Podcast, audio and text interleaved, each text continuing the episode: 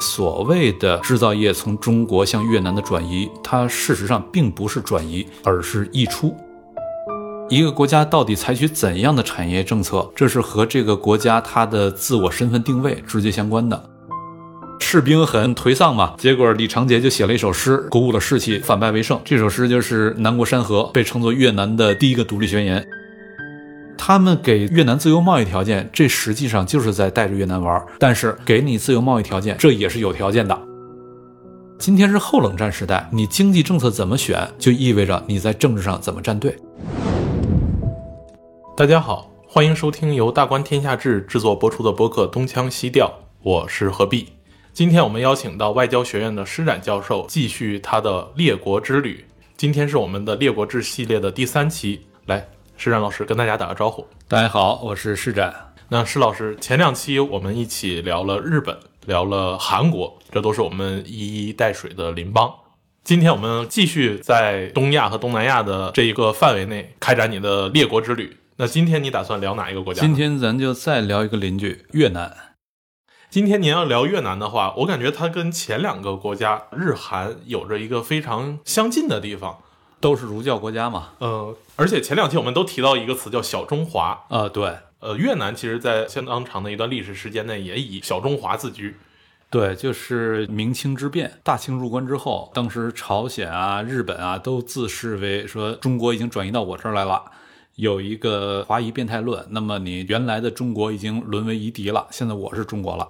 那么越南当时也有这么一个观念。回到当下，我们会发现越南其实现在跟中国也是非常相似的。不仅它的这个经济发展的势头，甚至一度在数字上有超越中国的这个迹象，而且在前两年也有一个大家非常愿意讨论的话题，就是中国的产业链那些低端的，我们看起来劳动密集型的这些服装制造啊。电子产品加工啊，制鞋呀、家具呀等等这些，哎，都往这个越南转向了。对，那这个时候我们会看到越南越来越有一种二三十年前中国的感觉。对，它的经济结构呢，也和世界的整个产业体系关系越来越紧密。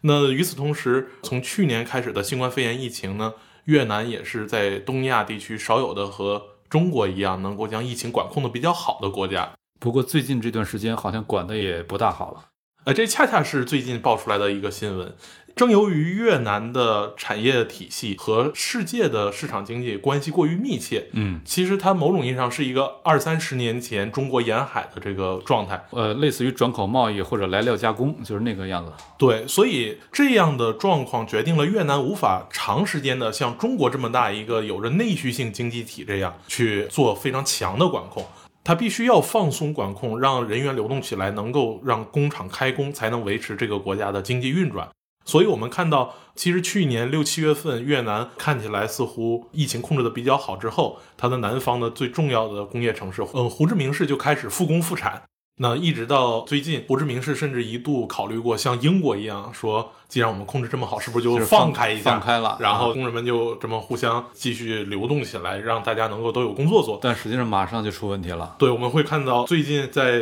视频平台上非常多的胡志明市的这个越南工人开始骑着小摩托往外逃，因为疫情一严重，工厂一封闭，大家没饭吃了，没饭吃了，就不得不赶紧骑着车回到乡下。对，但一回到乡下。城市里的疫情又更多的边远地区对传播出去了，而越南呢，又因为在农村地方的这个控制力显然还是要弱一些，对，所以它的全国的疫情开始出现一种失控的状态。这是我们最近所关注的一个很重要的一个话题，而且这种失控就导致了以之前转移到越南的一些订单啊、一些工厂啊，又有往中国回流的一个趋向。那其实我们关注这个话题呢，很大程度上是因为在近几年，我们将越南视作一个潜在的竞争对手，因为某种意义上，我们能够眼见的各种劳动密集型、能够促进就业的产业，在大量的向这个越南转移。前几年不是前几年，就在疫情前。对，呃，一九年您去了这个越南，专程去对于产业转移问题做了一次调研。对，那某种意义上，这次旅行跟您之前去日本、去韩国那种游玩式的旅行肯定不一样，肯定不一样。您在这个过程中对越南有一个怎么样的认识呢？特别是对于我们关注的产业转移的问题，有一个怎样的判断呢？一九年那次到越南的考察，咱们一块儿去的嘛。对，我不知道你是什么感觉，反正我到了越南之后，落地之后，第一感觉说这跟中国也太像了。首先，它这建筑的风格什么的跟中国就很像，呃，然后人他们说的那些话，你初听上去，反正粤语咱也听不懂嘛，或者说广东那个粤，那粤语咱也听不懂嘛，而越南话的那个越南语听着跟广东的粤语，反正都听不懂，语调什么听起来差不太多。然后走在街上又到处都是汉字。而且街上但凡有点古建，那么门口一定有对联儿，对联儿上又全都是那种特别古雅的那些汉文的遣词造句。于是你就感觉整个这个地方跟中国太像了，就不像出国的一个感觉。特别是咱们俩去海防周边的这个工业区的时候，我记得去探访了一系列新入驻的华企。对，那个产业区的设计明显就跟国内的工业区非常类似，就一定是大道笔直、崭新的厂房。然后有这个非常好的照明，那是因为咱们去海防的时候参观的那个工业园，它本来就是大陆的企业投资建设的嘛，深创投资建设的一个工业园，它肯定是要把内地的很多这种建设的经验啊、规划的理念啊等等，把这些东西都带过去。不过咱们之前在河内北边的那个叫北宁省吧？啊，对。咱们去参观的那个工业园，那个工业园是新加坡投资建设的，看上去咱们也会觉得比较熟悉。不过这也是因为中国国内的工业园建设受到新加坡在苏州建的那工业园很多影响。新加坡在苏州投资的那个新加坡工业园，其实是中国经济开发区模式下的工业园的一个典范。对，它也是个经验的始祖，大家都去那么学。对，后来中国的很多工业园都是仿照这个苏州的新加坡工业园做起来的。那么新加坡在越南做一个，咱们当然就会感觉很熟悉了。同一个理念指导下嘛，以及中国在那边复制的、仿造的很多，也都是类似的理念引导下的。呃，这就比较有意思。我们看到，呃，无论新加坡、中国还是越南，在泛东亚地区，就包括东南亚的这样一个大地区，新加坡作为亚洲四小龙，在战后是一个先发的国家。嗯，那他将他的产业经验放到中国，那中国学习扩展了以后。中国又通过投资、通过建厂的方式又带到了越南，我们就会发现这是一个不断转移的过程。那中国会不会它的产业转移彻底向越南转移过去呢？不过这个新加坡在这儿还是另外一个逻辑，新加坡自个儿的产业实际上非常有限，它就是一个城市嘛。对，只不过它在国际法的意义上是个国家，但从物理意义上来说呢，就是个城市。所以就是新加坡转过来的实际上也不是什么产业。而是它的建设产业园的一些理念、一些思路，呃，然后这个思路在中国本土以及在中国以外到处开花，而到处开花的结果是，它在这些地方刺激了当地的产业的发展。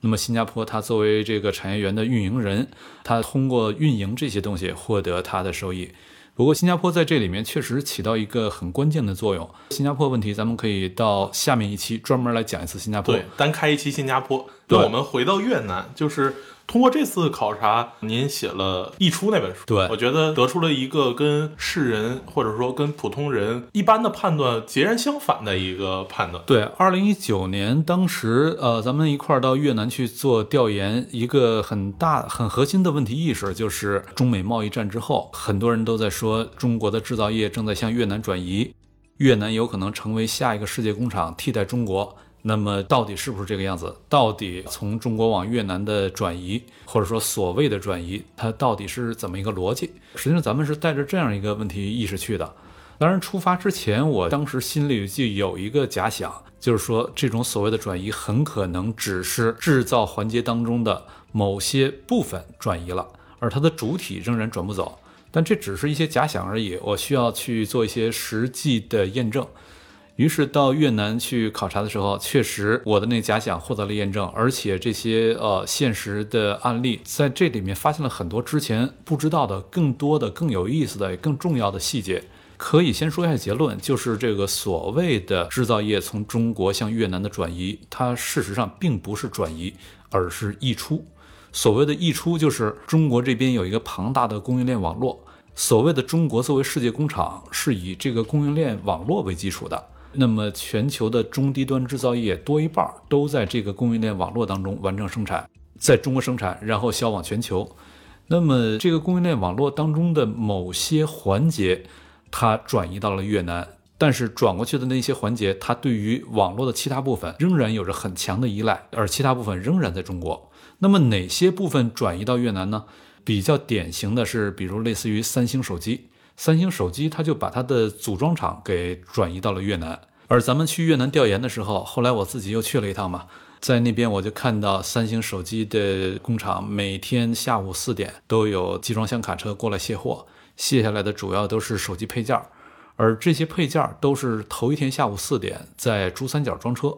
然后第二天一早到达广西凭祥的中越口岸，通关之后再运到越南北宁省的那个三星手机厂，然后在当地完成组装。那么它从珠三角运到越南这边的那些手机配件大概价值是多少呢？所以我专门又到广西凭祥去找当地物流商做了一些调研。调研的结果是，每年能有几百亿美元的这种手机配件从中国运到越南。那么这里面就很有意思了。实际上，它在越南手机的产值也就大几百亿美元嘛。而这大几百亿美元当中，有相当一部分它所需要的零部件、半成品是从中国运过去的。那么此时你说这是三星手机转走了吗？还是说三星手机的某些环节转走了？或者，假如我们抛去国际法意义上的国界限定来说的话，嗯，我们会看到从珠三角到北宁，嗯，越南北宁省，对，到越南的北宁省的话，在空间上其实就是同一个经济区，它有一个物理空间上的扩展，但是因为在人为上来说，这里是一道国界，这是两个国家。所以我们看起来说，产业链是从一个国家转移到了另一个国家，但实际上转的不是产业链，而是当中的某些环节。但是它成为两个国家，就是那条国境线把两边分割成两个国家，这在国际法上很有用，用处就在于美国对中国贸易战，但它不对越南贸易战。于是那些需要卖往美国的产品，它转到越南去就可以躲避关税，而那些不卖往美国的产品，它就无所谓，用不着转。所以，三星手机转到越南去的环节，就是它最终的那一两个组装环节。而组装环节，它生产出来的是终端产品嘛？终端产品这是直接卖给美国的，所以它转到越南是有利的。而上游的那些环节都是属于中间产品，也就是说零部件、半成品。零部件、半成品这些中间产品，它本来也不卖给美国。比如过去我是在武汉生产的，然后卖到三星的那个在中国的组装厂，在广东惠州。过去我是从武汉卖到惠州，那么现在你从广东惠州搬到了越南的这个北宁省，那我就从武汉把它卖到北宁省就完了呗。就是我犯不着也迁走，因为我的东西本来也不卖到美国，我本来也不面对关税冲击啊。所以在这种情况下，就是我们把物理国界这种限制把它搁在一边的话，你会发现它实际上是构成了同一个大的经济区。但正是因为物理国界的存在，使得这个经济区分成了两个部分。其中一个部分受到关税冲击，另一个部分不受关税冲击。那么不同的环节就来因应着这个关税的不同状况，来寻找各自最合适的一个布局，就是这么回事儿。而之所以国内会当时人心惶惶，只不过是因为什么呢？迁到越南的那些都属于终端环节，终端环节就是说他要直接卖给消费者的，那么消费者对于他有品牌认知，而没有迁到越南的那些属于中间环节。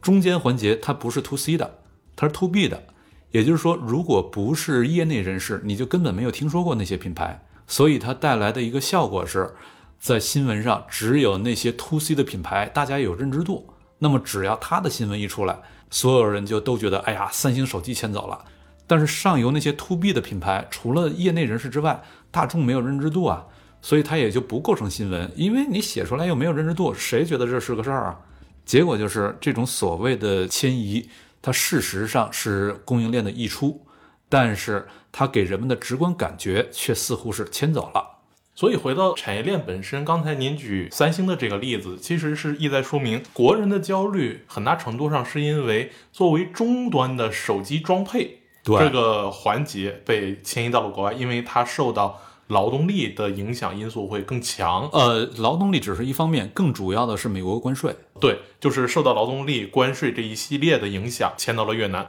而这些呢，一方面在大众的认知里面，它是最吸纳就业的，另一方面呢，它又和大众的日常生活息息相关。但实际上，我认为上游的那些环节它更吸纳就业，最主要的还是大众对它有品牌认知度。对，核心是大众的认知里面，跟我日常我最常见的三星总在我眼前晃。对，但是它迁到越南了，所以有这种焦虑。因为最近这些年，在企业的组织形态上发生一个很深刻的变化。呃，我们打个比方哈，就比如一件复杂产品的生产，它可能需要一百道工序的话。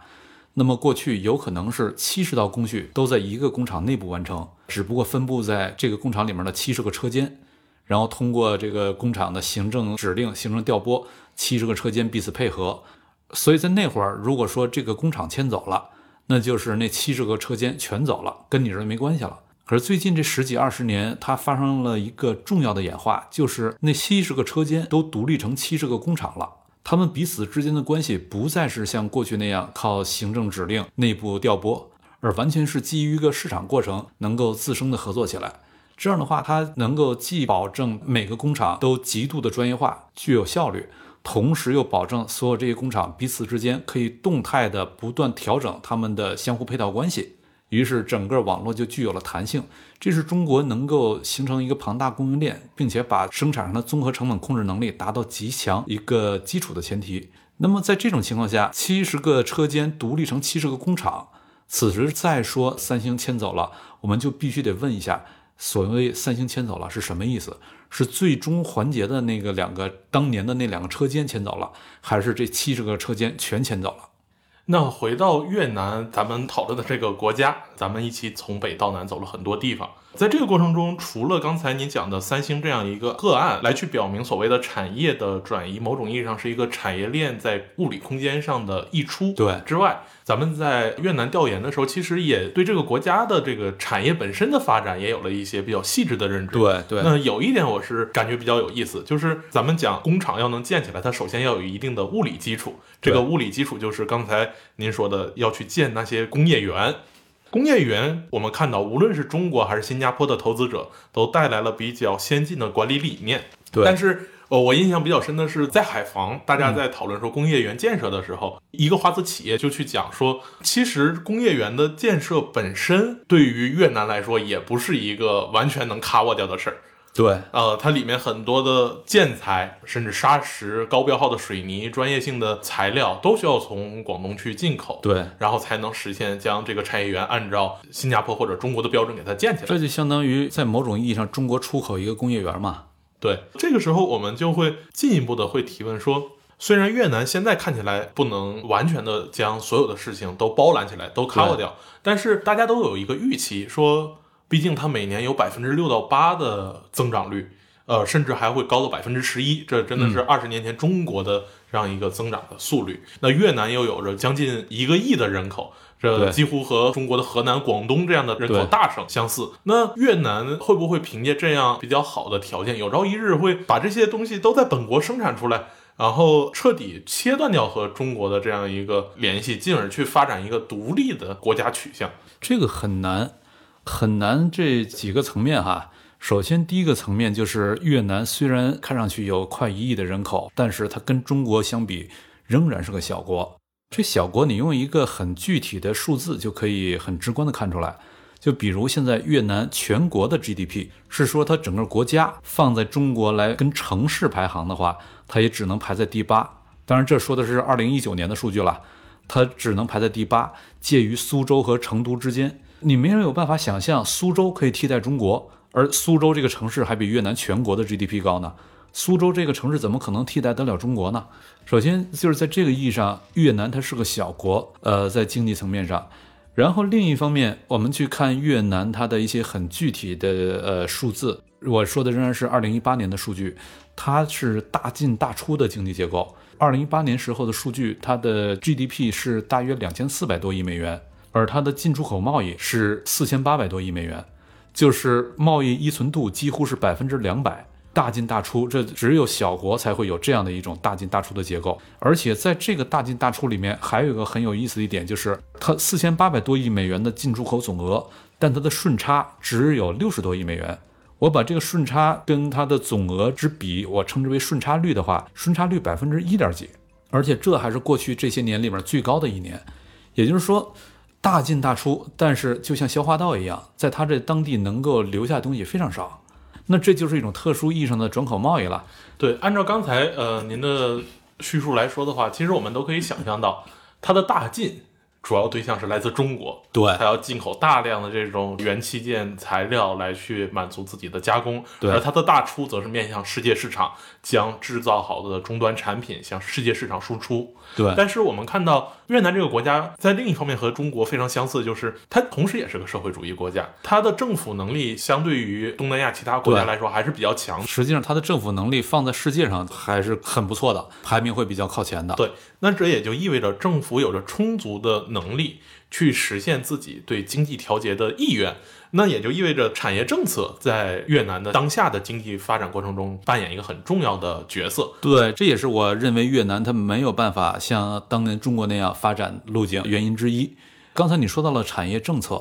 但是一个国家到底采取怎样的产业政策，这是和这个国家它的自我身份定位直接相关的。所以，相当于这个国家它的国家目标决定了它可能这个产业政策会往哪个方向来引导。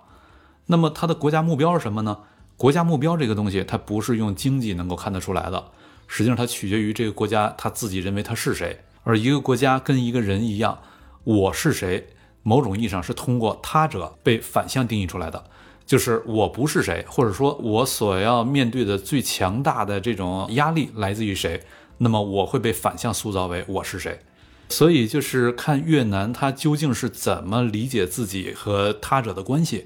通过这个可以理解越南它的国家目标，从而我们进一步的去判断它的产业政策可能走向。而要理解一个国家它的自我身份认识，很简单的一个方法是去看它的历史叙事，它是怎么讲述自己的历史的。这就有点类似于一个男生在成年之后，有可能会跟人吹牛，说当年哥们儿多厉害多厉害，曾经一顿连吹了十八瓶，或者说有一百个小姑娘不停的追我，或者说在一场恶战我手刃十人，什么就各种吹牛。在吹那个牛的语境之下，这些牛它本身是真是假，实际上不那么重要，重要的是他在怎么吹，就意味着他认为理想当中的自己应该是什么样的。实际上，他吹的那些牛都得是基于对自己过去的各种英雄事迹的描述嘛。那么对国家来说也是一样，他怎么描述自己的过去，怎么描述自己的历史，就意味着他认为理想当中的自己应该什么样了。我们去越南看，他认为理想当中的自己应该是什么样，就得看他的史观。而史观到哪儿去看？两个方面，一个是你的国民教育体系当中在怎么教授历史，这种国民教育体系当中对历史的讲述，跟学术界对历史的研究那是完全不同的两回事儿。一个国民教育体系怎么在教授历史，再一个就是你的国家历史博物馆里面是怎么策展的。呃，从这里面是可以看到这个国家的自我定位，它的自我意识了。所以咱们还专门到河内的越南国家博物馆去看了它的这个历史讲述。我觉得你对那儿应该会有一些印象对我印象最深的是刚下车去看牌子啊，看它那个建筑的牌子。越南语经过法国人的改造，在文字上有点拼音的啊倾向，拼音化，对，的拼音化倾向，所以你勉强大概能拼出来会发什么音。然后我去看它博物馆的这个牌子拼出来，发现就是宝堂历史国家。那越南语它的语序呢，其实是倒过来的，就是它会在名词的表述上，它的语序跟汉语是反过来的，所以正过来就是国家历史宝堂。啊，国家历史好理解，宝堂就是充满了宝贝的那个堂屋，宝堂其实就是博物馆。所以一下来就是能明显感觉到，就是在语言上都是有一种亲近感，然后再进去就是一个明显的感觉，跟中国的国博比起来非常小。那这个咱们俩的关注点不一样，就是可能是因为进去的时候这个问题意识就不一样，所以关注点不一样。当然，现在咱们说它博物馆这个事儿，是为了理解它的国家目标会怎么设定，从而来理解它的产业政策。这个绕得有点远，但是绕这个远，这你能够把这问题看得更深。所以回过头来，仍然说它国家博物馆当中的陈列，它的策展。实际上，我最关注的是，因为越南它有文字记载的历史是从被中国统治开始了，在西汉的时候征服了那边，然后设置了这个交趾郡、九南、交趾等等这些地方。那么从西汉一直到唐末，除了中间偶尔的几个间断之外，最起码越南的北部地区北半边一直是被中国直接统治的，在当地设了郡县。所以越南把这个叫做北蜀时期。进去之后，我就特别想看它的北蜀时期，它是怎么处理这段历史的。很不幸，我看的似乎很少。哎，对了，这有意思，这就是它的门道了。我想看他是怎么处理这段历史的，因为如果你把这个北蜀时期你讲的很多的话，那就意味着你之所以称其为一个文明国家，完全是因为中国的统治。那他面对中国就永远处在一种得仰视的姿态，永远抬不起头来。在文化上永远被中国压制着，而这个肯定很不舒服嘛。可是他的呃有文字记载的历史又确确实实就是从中国的统治从那北蜀时期开始的，他又没有办法规避这个。那么你的文明起源到底从哪儿来呢？是被中国统治而来的，那你就永远只能在文化上是中国的从属，而不是被中国统治而来的，那你又从哪儿来的呢？所以我就特别关注他是怎么处理这段北蜀时期，结果是意料之外，情理之中。就是越南，它对于石器时代，任何国家它的国博肯定都首先讲石器时代嘛。但是石器时代能有多少东西啊？所以它占的比例不会太大。但越南对于石器时代的策展占的比例大得异乎寻常。实际上，越南在石器时代它能有什么东西？中国在石器时代的东西都一般，更何况越南呢？大到什么程度？跟北蜀时期的比例差不多了。这种策展它意味着什么？它要刻意营造出一种叙事：我们是有独立的文化起源的，石器时代就是我们独立的文化起源，而所谓的北蜀时期只不过是我们的独立发展被中国这个北方的邻居给打断了而已，是一个历史的短暂插曲啊。对，而且它石器时代那就几万年的时间嘛。甚至他要是往旧石器时代去追溯的话，那就上百万年的时间嘛。那北蜀时期只有一千年，跟这上百万比，那确实就是个插曲啊。他用这种叙述逻辑，就给自己在北蜀时期之外找到了一个文明的起源。接下来，整个北蜀时期就转化为越南不断的抗拒北方邻居对他的压迫这样的一个不断的抗争史。然后到北蜀时期结束之后，也就是宋朝的时候嘛。北蜀时期结束了，在那之后，除了明成祖朱棣的时候，又曾经被短暂的北蜀被大明统治了二十多年。除此之外，越南一直是独立于中国之外的。于是他以这种方式，就是石器时代历史跟后来宋朝之后的这个越南历史始终是独立的，这两段独立的。那么中间这一千多年的北蜀时期就被处理成了是我们的独立发展中间的一段插曲。而正因为有你们北边的人不断的压迫我，才使得我们变得更强。任何没有打败我的，都只会让我变得更强。其实从北蜀向独立转变的时候，就是唐末五代时期，就是中原正在混乱的时候。我印象最深就是越南国博里面，在那个阶段有一个不是文物，但是非常显眼的一个东西，就是一块大匾，南国山河吗？对，呃，那个匾上就是提着当时最著名的那首诗：“南国山河南地居。”对，就是南国山河啊，这首诗这个很重要，这个在越南历史上把它视作第一次独立宣言，因为这是在宋朝的熙宁年间，熙宁那是神宗年间了吧？神宗年间。对，在熙宁年间，然后宋朝想要去收复南边的那个交趾郡，结果被越南那边给打败了。打败之后，当时越南的一个大将叫李长杰，他就写了一首诗。本来是当时越南被宋朝打的快受不了了，呃，然后鼓舞士气，对士兵很颓丧嘛。结果李长杰就写了一首诗，鼓舞了士气，结果反败为胜。这首诗就是《南国山河》，被称作越南的第一个独立宣言，叫做“南国山河南地居”，就是南方皇帝居住的。截然定分在天书，如何逆鲁来侵犯？汝等行看取败须，就是你们这帮坏人，如果敢来侵犯的话，看我怎么弄死你。从越南国博的这些策展思路里面就可以看到，它始终用来识别自身的一个他者、一个对手方就是中国，它始终是通过中国来反向的识别出自我的。这个没有办法，因为中国在东亚是一个独特的存在，太庞大了，对于周边任何国家都是碾压性的优势，所以周边国家都只能通过中国作为他者来反向的识别出自身。中国都是他们要寻找自身的时候要面对的第一问题，而对中国来说，除了近代的中日战争之外，中国从来不把那些国家当做第一问题。中国或者觉得自己就是世界，或者觉得只有西方才配做我的第一问题。而对于越南这种国家来说，没有办法，中国是他的第一问题，而且这个第一问题，它与双方之间是否在表达善意都没有关系，它只与双方在实力上这种绝对的不对等有关系。那么这种绝对的不对等，在越南人心里会引起很大的一种焦虑感，而这种焦虑感是没有办法克服的。这反过来就使得越南他必须得去找另外一个力量，依托于另外一个力量帮助自己来克服这个焦虑感。很简单，在今天那就是美国。那问题就来了，美国如何愿意带你玩呢？这就很有意思了。最近这几年之所以很多的制造业在往越南转移，是因为越南的贸易条件好。所谓贸易条件好是什么意思呀？美国呀、欧洲啊、日本啊等等都给越南差不多是给了自由贸易的那种条件。而他们给越南自由贸易条件，这实际上就是在带着越南玩。但是给你自由贸易条件，这也是有条件的。什么条件呢？就是你得走自由市场经济，你是不可以走这种国家管制经济的。那么刚才你说到，就是越南是否能够替代中国建立起自己一个完整的工业体系？这里问题就来了，就是你要建立完整经济体系，就得有自己的重化工业，因为重化工业是工业当中最基础的原材料的生产。如果你没有重化工业，你当然也可以发展了，甚至可以发展的很好，没有问题。只不过你得从那些有重化工业的国家，从他那儿来买来这些原材料，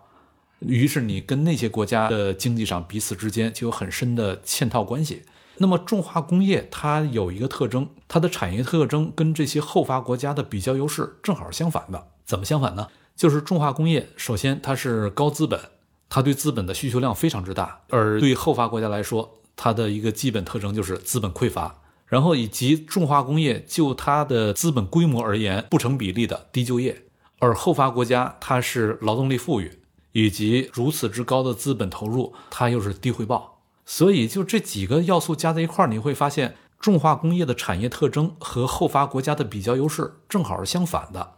那就意味着，你纯粹靠一个自由市场经济的过程，在后发国家是没有办法内生性的生长出重化工业的。后发国家要想内生性的生长出重化工业，那除非靠国家、靠政府强力的来扶持。国家政府强力扶持的这个过程，肯定会带来你的资源配置的一系列的扭曲，资源配置的低效，这没有办法。但是国家它要考虑的，它不仅仅是经济效率问题嘛，它还会考虑到别的问题。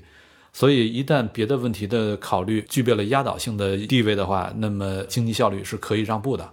所以，我们会看到后发国家要想发展出自主的内生的重化工业，得靠国家来强力的扶持，扶持财阀。那么，东亚这几个后发国家都是这么起来的，日本啊、韩国啊，都是扶持大财阀，然后有了他们的重化工业，而中国就是靠大国企。那么，问题再切换回到越南。越南是否有可能靠政府强行扶持财阀来发展重化工业呢？答案是做不到，因为只要你靠国家扶持强行发展重化工业，就意味着你不再是自由市场经济，而只要你不是自由市场经济，美国、欧洲那么好的贸易条件就不给你了，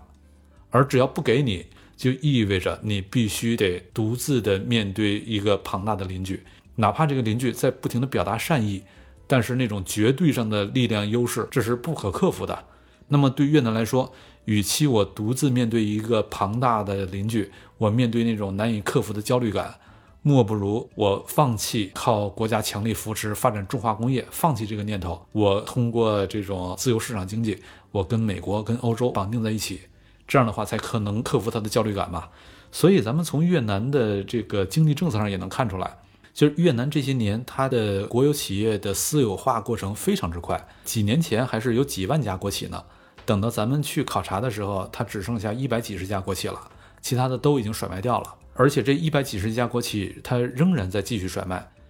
也就是说，他往这个方向的改革，就是要让他的经济往自由市场经济的这个方向转型，以便跟美国站在一个阵营里面。不过，就是我这个思路提出来之后，有人就提出过质疑。说那当年韩国他也跟美国站在一个阵营啊，为什么韩国就可以靠国家强力扶持来养财阀呢？那为啥越南就不行呢？我对这个解释我是说时代不一样了。韩国那个时候是什么呀？那是冷战时代，冷战时代你政治上怎么站队，这是第一问题。所以只要你政治上跟美国站在一起。那么你经济上不那么自由，美国也是能够容忍的。你再怎么不是自由市场经济，你总比朝鲜是要更自由吧？所以美国还是能够容忍的。但那是冷战时代，而今天是后冷战时代。后冷战时代，你经济政策怎么选，就意味着你在政治上怎么站队。所以如果你不走自由市场经济道路，他就会认为你是没有跟我站在一队，那他自然就不带你玩了。所以这就是越南作为一个小国，小国的困境都是艰于其楚，你不得不在这两个大国的夹缝当中寻找自己的生态位。而越南它艰于其楚，它两个大国当中寻找生态位的结果就是，它不得不走自由市场经济，以便在政治上能够跟美国站队，用这个来克服他内心那种不可克服的焦虑感。但是他做了这个选择之后，经济上他就不得不跟中国的产业链、供应链捆绑在一块儿。因为他不再有自己独立的重化工业，他所需要的原材料就只能从中国来采购了，所以他也就进一步的构成了中国供应链的一个溢出。您刚才对于越南的产业政策的整个发展前景的一个解读，其实是从越南和一个外部的对象的不断的互动中来去确定越南自身的定位，对，然后来去看它的产业政策有一个怎么样的可能的定位。所以我要插一句，就是我们在观察这些经济问题的时候，不能仅仅从经济本身来出发看待它，实际上它都是政治经济学，就是你的国家自我意识是什么，它决定了你怎么设定国家目标，而你所设定的国家目标，它反过来会规定着你的产业政策的可以选择的工具包都有哪些，而这个工具包的选择也就进一步的规范着你的经济所可以选择的演化路径是什么。嗯。那其实国家自我意识这件事儿呢，除了说一个我通过跟对象的对比，在关系中来去确定自我以外，呃，我在逛博物馆的时候，还有一个更关心的这个问题，就是他通过叙述内部的历史、自我的历史来去怎么表达自己。这个意义上，我发现越南非常有意思，就是我们都知道越南是一个长条形的国家。它的北部是我们熟悉的这个越南一个儒家文明圈的，那在南部呢，是我们在历史上也会耳熟能详，就是占城这样一个过去的文化。对，占城实际上就是这个胡志明的周边。对，而且占城对于中国来说很重要，因为我们的南方的很重要的这个仙道的起源，其实就是在宋代传入的占城道。啊，对对对，其实东南亚是一个两大文明体的中间地带。一个是北方的儒家文明的这样中原的政权，另一个就是印度印度教和佛教混杂的这样一个，所以那文明中，所以那边叫印度支那嘛，就是这两大文明交汇点。而占城恰恰是一个佛教国家，也有印度教，反正它受印度文明的影响比受儒教文明影响更深。对，而且它的这个文明也是高度发达的，和占城就是红河三角洲这一带，就是整个胡志明市周围这一片。呃，与胡志明比较相近的，像湄公河三角洲这一个地带，那我们往西走一点，到柬埔寨能看到像吴哥窟这样的历史遗迹。吴哥窟咱们后面也可以专门聊一期，那边我也去玩过，很有意思。对，那在胡志明周围，我们会看到也出土了很多非常精美的佛教和印度教的对遗存。而我去河内的越南国家历史博物馆的时候，第一感觉是这个博物馆空间很小，因为它是个殖民地时期的二层小楼。好像是当年的总督府还是什么东西改造的？呃，对。然后本来地方就不大，当我们想去看这个国家更加丰富的面相的时候，我们会发现它有四分之一给了石器时代，四分之一给了古代史，二分之一给了革命史，这是我们非常熟悉的布展。而当我去寻找说它的内在文明的丰富性的时候，我就只能在。他进门的门厅的二层楼的走廊里面，对，看到他给占城的几块石雕遗迹，一个位置告诉说，我们越南也有佛教的文明，也有印度化的文明。越南它分北齐、中齐、南齐三个部分嘛，就是北蜀时期中国所统治的部分，主要就在北齐、中齐和南齐。就是越南在阮朝的时候，它的政治中心在中齐，就是顺化皇城那一带。对，而南齐呢，其实是阮朝向南扩张的时候，直到十八世纪。越南才彻底征服了整个湄公河三角洲，所以就是我看那个博物馆的时候，一个很强烈的感觉就是这绝对是一个北齐人做的。对，就是他至今现在的政治中心也在河内嘛，在它的北部地区，而南方跟中国在经济地理空间上也非常类似，它的南方是经济高度发达的。对，湄公河三角洲，呃，胡志明市。对，呃，这个时候我们就会发现，他在自我表达的时候，仍然是一个儒家文化圈的意识。他在寻找自我主体的时候，他并没有诉求说我去战城来去寻找自己的文明主体性，他是通过在北方，在河内这样一个中心地区的历代王朝的更替和北方关系中，通过儒家文明去来表达自己的主体性啊。他在战城也想找这事儿挺难的。首先就是越南的这个政治主导者，他还是北方人，这个实际上跟中国有点像，就是中国也是在历史上也是北方人是政治上主导，然后更能打。对南方人在经济上主导。但越南的这个北方人在政治上主导是能打，那是因为他的组织化程度更高嘛。他的组织化程度这是由儒教给他提供的，而南方的这种呃印度教文明啊、佛教文明啊等等，它更多的在当地的社会结构还是这种比部落制发达一些，但是跟北方这种强大的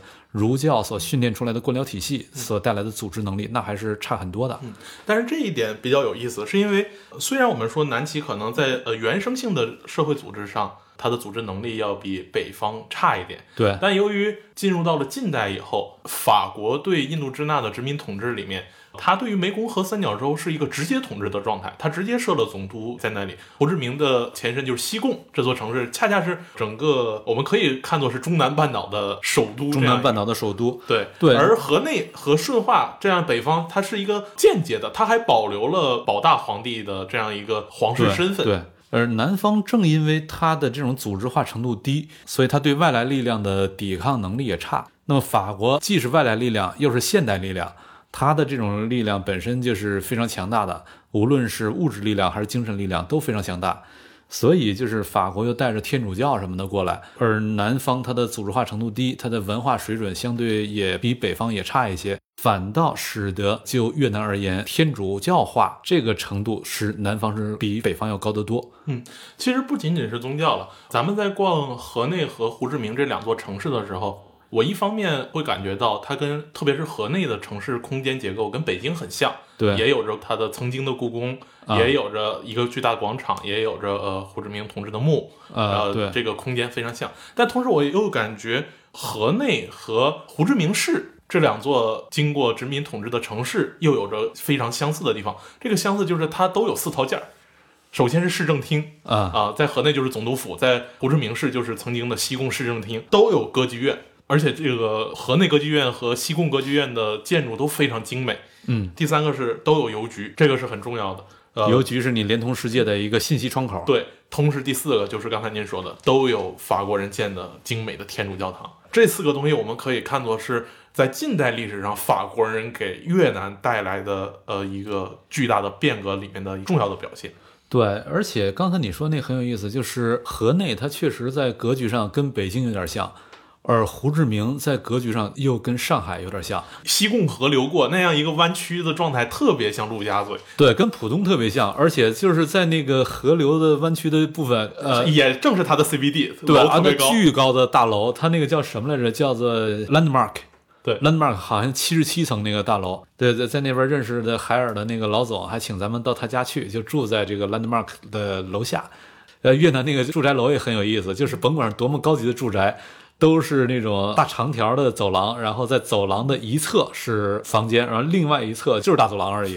一层就是一条大走廊，把所有的这种住户全都给串在一起。呃，这个在中国很难想象的一种建筑，这特别像七八十年代中国盖的单身公寓。对对，特别像。而且，呃，胡志明那边它的老城区，法国统治时期留下老城区的那些建筑，也都是看上去跟那个上海的外滩也很像啊，都是那种法国风格的、巴洛克风格的那种建筑。而你看上去，哇，这城市很有品位。嗯那回到刚才我们关注的产业这方面，咱们在胡志明市调研的时候，有几个结果让我挺吃惊的。嗯，第一个是胡志明市某种意义上继承了整个中国东南沿海的非常完整的制衣和鞋帽的这样一个制造体系。呃，对，最大的像阿迪、耐克的制造厂都从这个莆田啊、广东啊、汕头、汕尾转移到了这个地方。呃，说实话，从莆田倒不是从莆田转过去的，是从东莞转过去的。哦，东莞，对，今天东莞仍然有很发达的制鞋业，但是从东莞又开枝散叶到莆田一部分，呃，然后又到越南一部分。呃，还有一个让我挺吃惊的，就是越南虽然它的经济发展很快，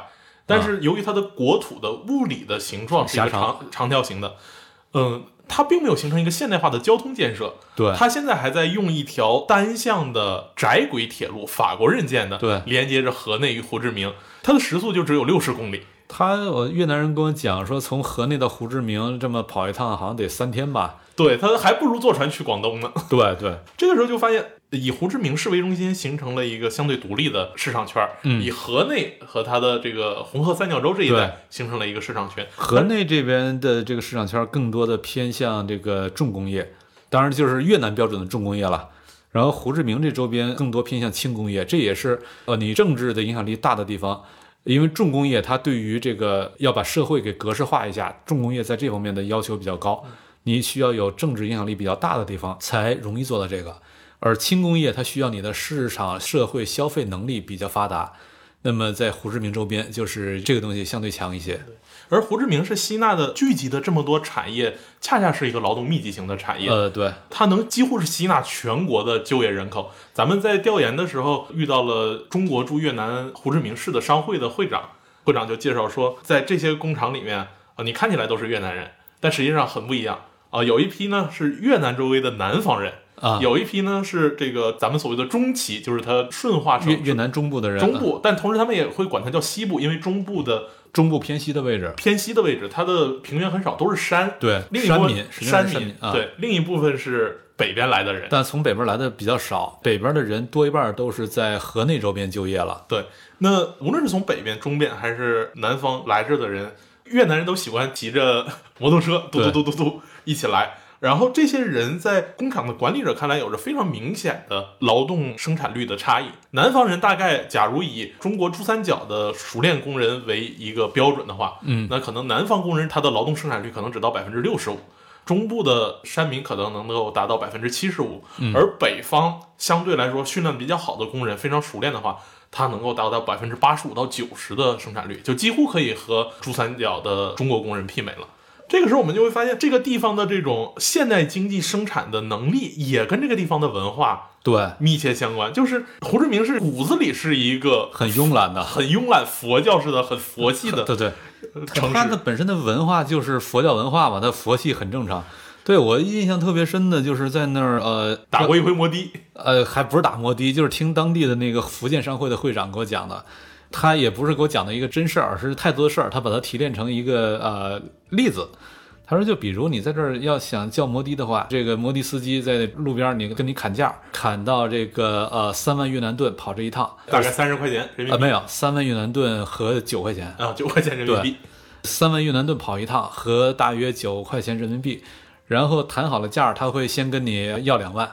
要两万用来加油，加上油，呃，那个你坐在摩托上突突突突啊跑到地方之后，还剩一万越南盾，他就在那儿买杯咖啡，在路边坐一下午。等到晚上该回家了，再找一活儿三万越南盾的，就可以呃拉上这个人，突突突又回去了。就是对他来说，生活悠闲享受比工作更重要。越南的北方人，他对这个工作的这个认真积极，比南方人要更好一些。但是这只是就越南标准来说，跟中国人还是没法比。嗯，但是即使就越南内部差异来说的话，我们已经能十分明确的感觉到地方文化的差异给这个国家去接纳现代经济的一个很重要的这种造成的经济生产上的不一样。然后另一个让我比较吃惊的是，呃，咱们在胡志明市见的那个海尔的老总。老总去跟咱们介绍越南人的这个消费习惯，因为咱们调查了很多生产上的事情，在消费上，他就讲说，越南人最近，特别是在北方地区，他培养了一种跟中国非常类似的习惯，就是我不管这个东西是不是在现实中我需要的，因为越南的很多基础设施不行，它的网络比较差，它的电力水平可能也也不太行。但是越南人不管说你这个电冰箱或者你这个洗衣机最好有 WiFi 连接，最好要有这个最先进的这个大屏，这一切东西我放在家里，哪怕我家连互联网都没有，但是只要这个东西功能全，我就买，就有面子，对，就有面子他。有一种特殊的这种面子文化，这很有意思。特别是结婚的新人特别需要这个。对这一点，其实某种意义上会发现，哎，跟中国的消费也还是有点相似的。就是都有面子文化。至于什么才算有面子，那是各有各的地方特色了。对，然后在越南，呃，尤其在他南方调研的时候，还有一个印象特别深的事情是所谓的中国干部。对这个中国干部，我刚一听他们说中国干部的时候，我还以为是中国的什么乡镇干部、地方干部调过来了，什么正科级、正处级什么的。就是他们跟我讲，我说不是这个样子的，就是也是在这边打工的人，但凡是从珠三角迁到越南的这些工厂，里面的中高管理层以及这个技术人员，基本上都只能靠从中国大陆来的人。于是这些人自称是中国干部，这是我很意外的，因为我在去越南之前，当时呃，英特尔的一个前高管。他帮我联系了英特尔在越南那边的这个在当地的管理人员，他就跟我讲说，英特尔在一零年之前，它全球最大的封测厂是在成都，然后一零年之后，因为一些原因，他就把这个要迁走到胡志明去搞了一块地，然后在那儿要把全球最大的封测厂放到胡志明去。一零年开始搞这个事儿，那么一二一三咱也投产了。结果一直到了一九年，我们去调研的时候，说产能仍然没有达到预计产能的一半。为什么呢？因为当地没有人可用，就是他人口很多，但是可用的人很少，他们的这个技术能力、管理能力什么都差得很远，以至于就是他那个胡志明的那个封测厂，英特尔的封测厂，为了能够有效的运转，就不得不从成都往那边调人。本来调过去那些人是说。调过来一批，然后帮着训练越南当地的人。等到训练成了，那么这些人就可以回家了，就是从成都过来的这些人就可以回家了。结果没想到咋也训练不出来，于是成都那帮人一直待到现在。就是开始我以为只是这种高科技行业它可能这样，结果到越南去调研的时候，发现，在胡志明那儿发现，哎，他这种中低科技的这种产业也是这样。制衣制鞋，对，其中呃印象最深的就是在胡志明郊外的那个宝源鞋厂嘛。对，它是越南给阿迪和耐克最大的代工厂。这个宝源，它之前是在中国大陆东莞那边的公司，最初的名字叫做豫源，现在在东莞那边仍然有这个厂，只不过里面的人比它的巅峰时期缩水了百分之九十还不止。然后主要的这个能力、产能什么都转到越南去了，转到胡志明周边，那么是耐克、阿迪最大的代工厂。那么在胡志明的这个宝源鞋厂，他们给我讲说，因为宝源它在越南有多个厂区，最大的是在胡志明旁边的这个厂区，说里面有八九万的工人，而在巅峰时期有八千个中国干部，这个数字当时就让我特别吃惊。我说，居然一个厂里面有八千个中国干部，也是说，从中国大陆预言他的能力撤退了之后，当然其中有很多人被福建莆田给吸纳了。但还是有相当一部分人就来到越南了，被越南这边给吸纳了。然后这些中国干部在里面工作了几年之后，当地的人头地头混熟了之后，这帮哥们儿就出来自个儿干了，做个小厂，给这个宝源鞋厂做供应商。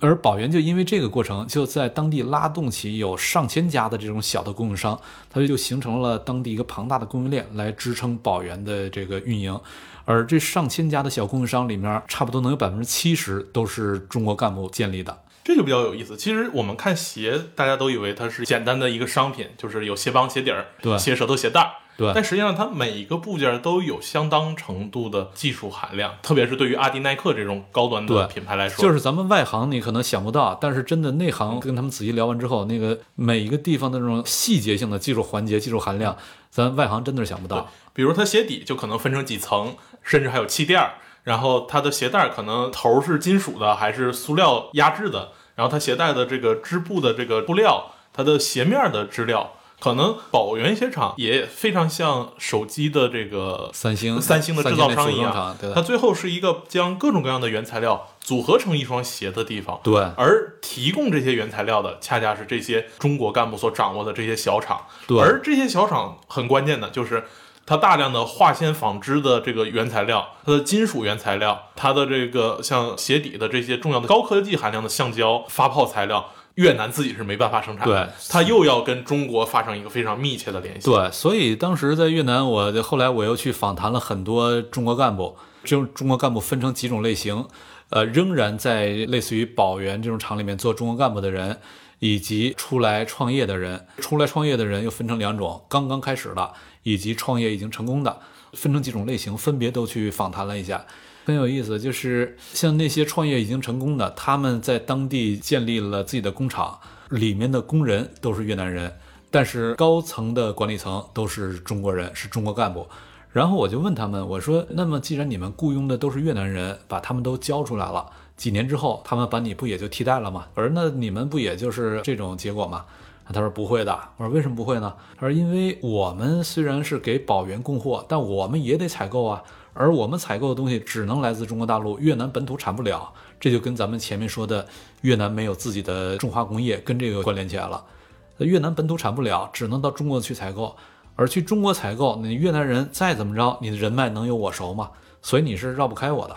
于是就以这些中国干部为中介，就形成了中国的供应链网络向越南的这些组装环节溢出的时候，几乎所有环节里面你都看到中国的要素以各种各样的方式存在。这种状态以前是完全不知道的，到了越南调研之后才意识到，非常震撼。这时候我们就会看见产业链在空间上的扩展。它不仅是各个环节上的一个不同环节的转移，就某种意义上，它不是一个整体性的迁移，它只是环节性的迁移溢出。进而，在分析产业链环节里面的结构的时候，我们会发现，华人依然在这个产业链具体环节里面都处于它的管理层的这样一个控制性的位置。这个时候，我们就会发现，呃，我们普通人对于现代产业转移的焦虑和担忧，很大程度上是因为我们自己对于这样一个庞大的产业体系过于生疏和陌生，它并不出现在我们的日常生活中，所以它里面很多机制性的、结构性的因素我们并不了解。对，这也另一方面也是因为最近这三十年中国的经济迅速成长的过程，它带来了工业生产的这种组织形态的一些非常深刻的变化。这些变化就是最近这二三十年，甚至有可能就是最近这二十年才出现的。而我们现在常用的对于经济的解释框架，还是三十年前的理论框架。三十年前的框架用来解释最近二十年出现的新现象，它会有各种各样的不适配，于是就导致了我们呃有可能会出现很多恐慌，而这种恐慌实际上本来是不必要的。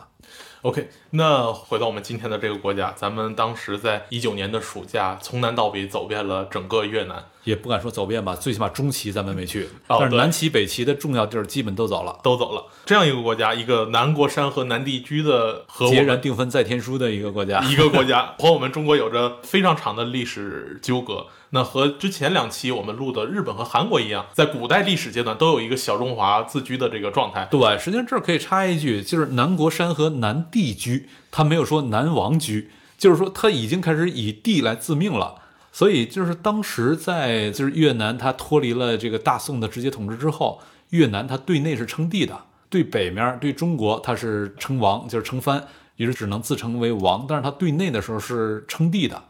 它始终是有一种某种精神主体性的追求。对，那特别是明亡清兴之后，它这种小中华的意识会越来越强。而到了近代以后，特别是随着战后现代经济的这个高速发展，越南完成了国家统一，他和中国的这样一个邻居关系，会在他国家的日常运转和他的呃经济发展过程中，都扮演着越来越重要的角色。所以我们会看到这三期您走过的国家：日本、韩国、越南。我们去理解这三个国家的时候，都无法摆脱中国的影子。它一定是在和中国的相互互动中去获得对这些国家的认识。对，实际上就是我们会发现，东亚的这些国家，最起码就古代而言，中国都构成了他们确立自身的时候必须第一个要直面的问题。